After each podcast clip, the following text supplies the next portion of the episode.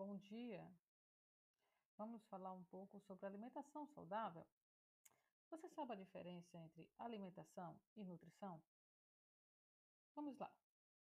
alimentação depende de cada indivíduo, ou seja, é um ato voluntário e consciente, e é através deste ato que o ser humano obtém produtos para seu consumo.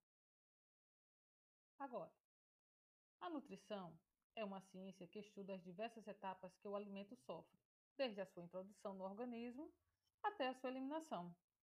É importante ressaltar que é nesta etapa que ocorrem os processos de digestão, absorção, metabolismo e eliminação dos nutrientes.